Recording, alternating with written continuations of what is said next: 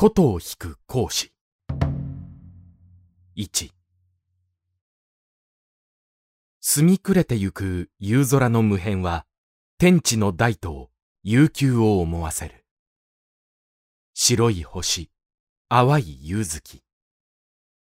玄徳は黙々と広い脳を一人さまよってゆく。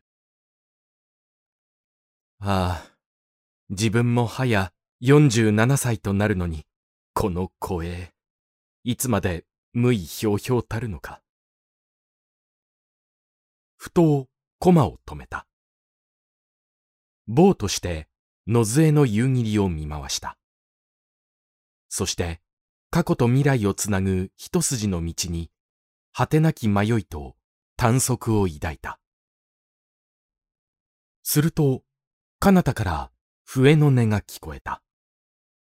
やがて、夕霧の内から近づいてきたのは、牛の背にまたがった一童子である。玄徳は、すれ違いながら、童子の境遇を羨ましく思った。と、童子は振り返って、将軍将軍、もしやあなたは、その昔黄金の族を平らげ、近頃は慶州にいるという噂の竜予州様と違いますか？と、いきなり尋ねた。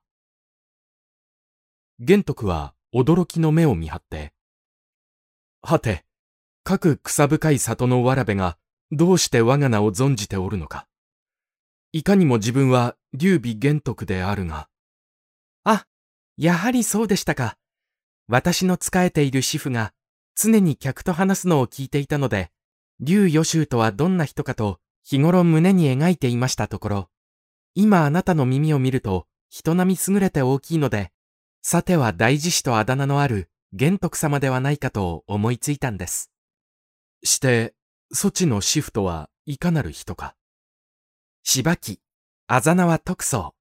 また同号を水京先生と申されます。生まれは永泉ですから、黄金の乱などもよく見聞しておいでになります。平常を交わる友には、どんな人々があるか。常陽の名士は皆往来しております。中んずく、常陽の宝徳公、宝刀師などは特別親しくして、よくあれなる林の中に音のうて参ります。同時の指さす方へ、玄徳も目を放ちながら、では、あれに見える一村の林中に、そちの使える主婦のいおりがあると見えるな。はい。宝徳公宝刀師とはよく知らぬが、どういう人物か。この二人はおじおいの間柄で、宝徳公はあざ名を三民と言い、主婦よりも十歳ほど年上です。また、宝刀師は資源と称し、この人は私の主婦よりまだ五歳ほど若く、この間も二人して先生のいよりにやってきました。ちょうど主婦は裏へ出て芝を取っていましたが、その芝を炊いて茶をに、酒を温めて、終日、世間の清水を語り、英雄を論じ、朝から晩まで産むことがありませんでした。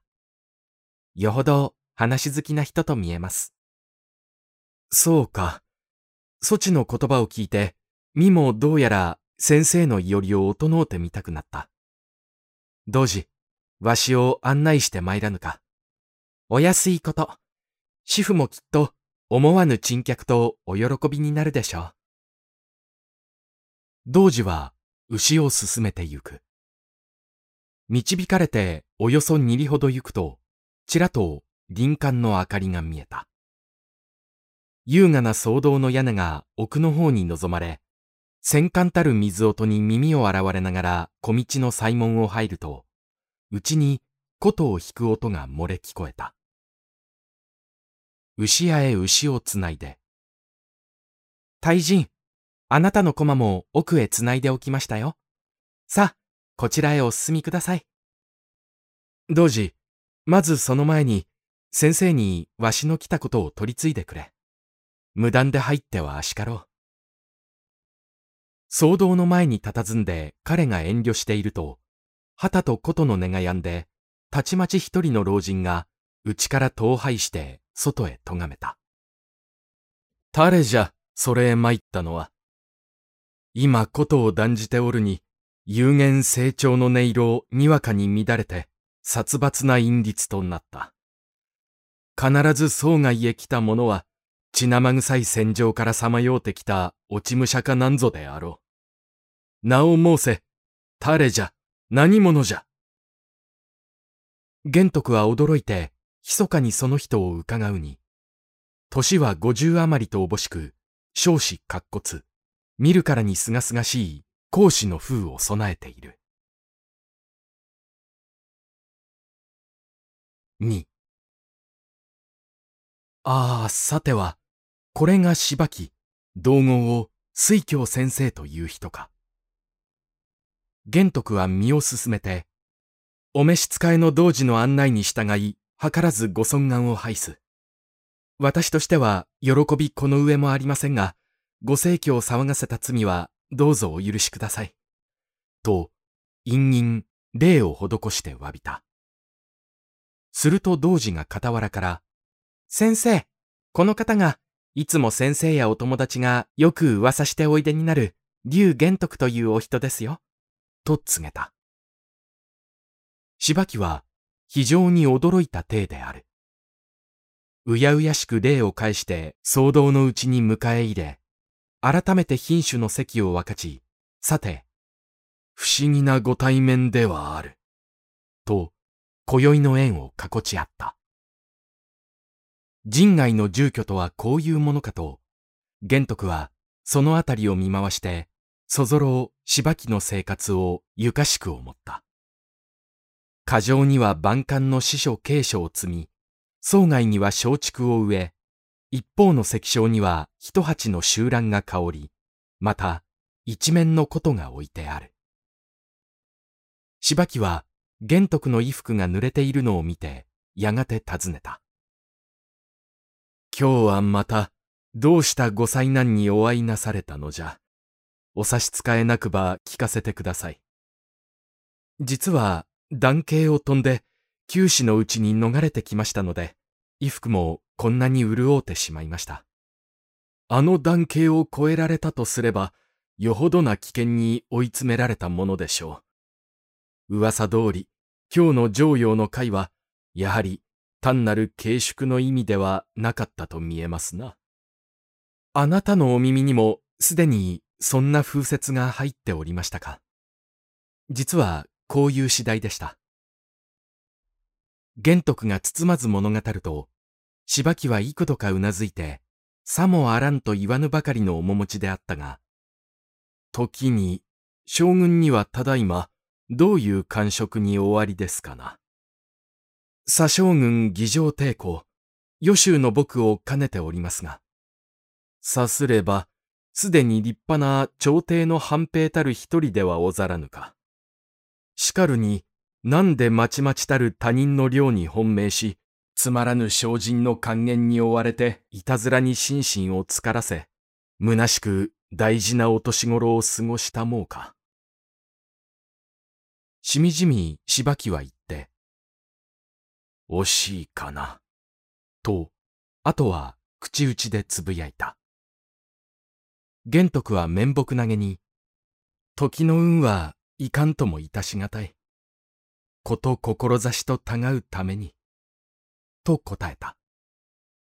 すると柴木は顔を振って打ち笑いながら、いないいな、運命のせいにしてはいけない。よく帰り見たまえ。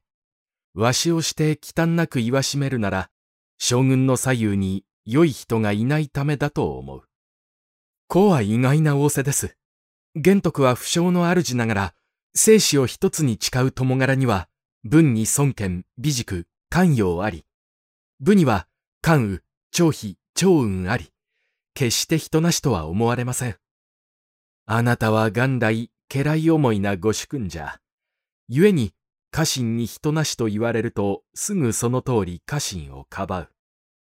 君臣の情においては、誠に麗しゅう見ゆるが、主君としてそれのみで足るものではない。個々、その文治や勇気の長をめでるにとどまらず、自分自身も加えて、一団体としてよく自己をご覧ぜられよ。なお何らか不足している力はないか。と問い詰めて、さらに。関羽、張飛、長雲の友柄は、一騎当選の優ではあるが、剣編の際はない。孫権、美塾、関陽たちも、いわば白面の書生で、世を救う競輪の死ではない。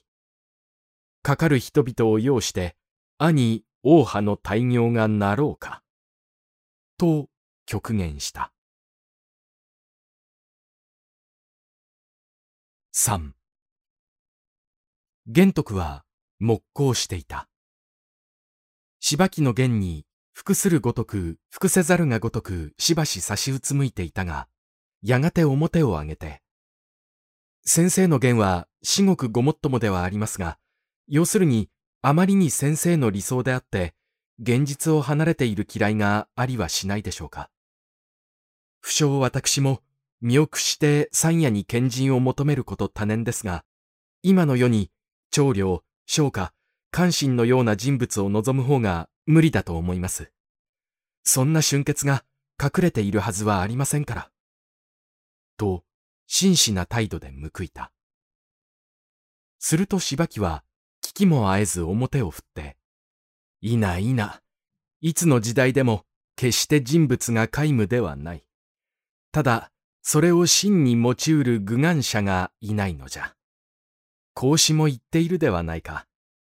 自室の村には必ず中心の人ありと。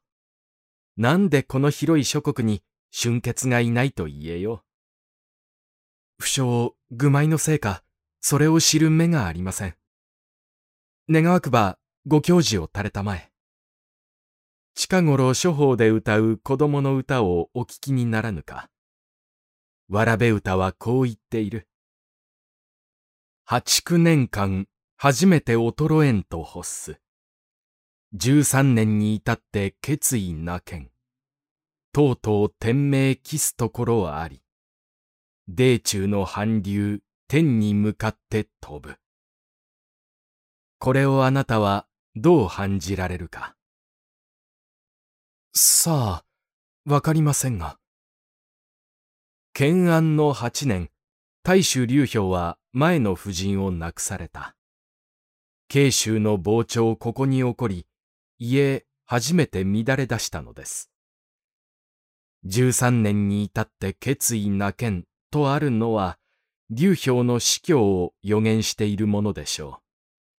そして、天命期するところありです。天命期するところあり。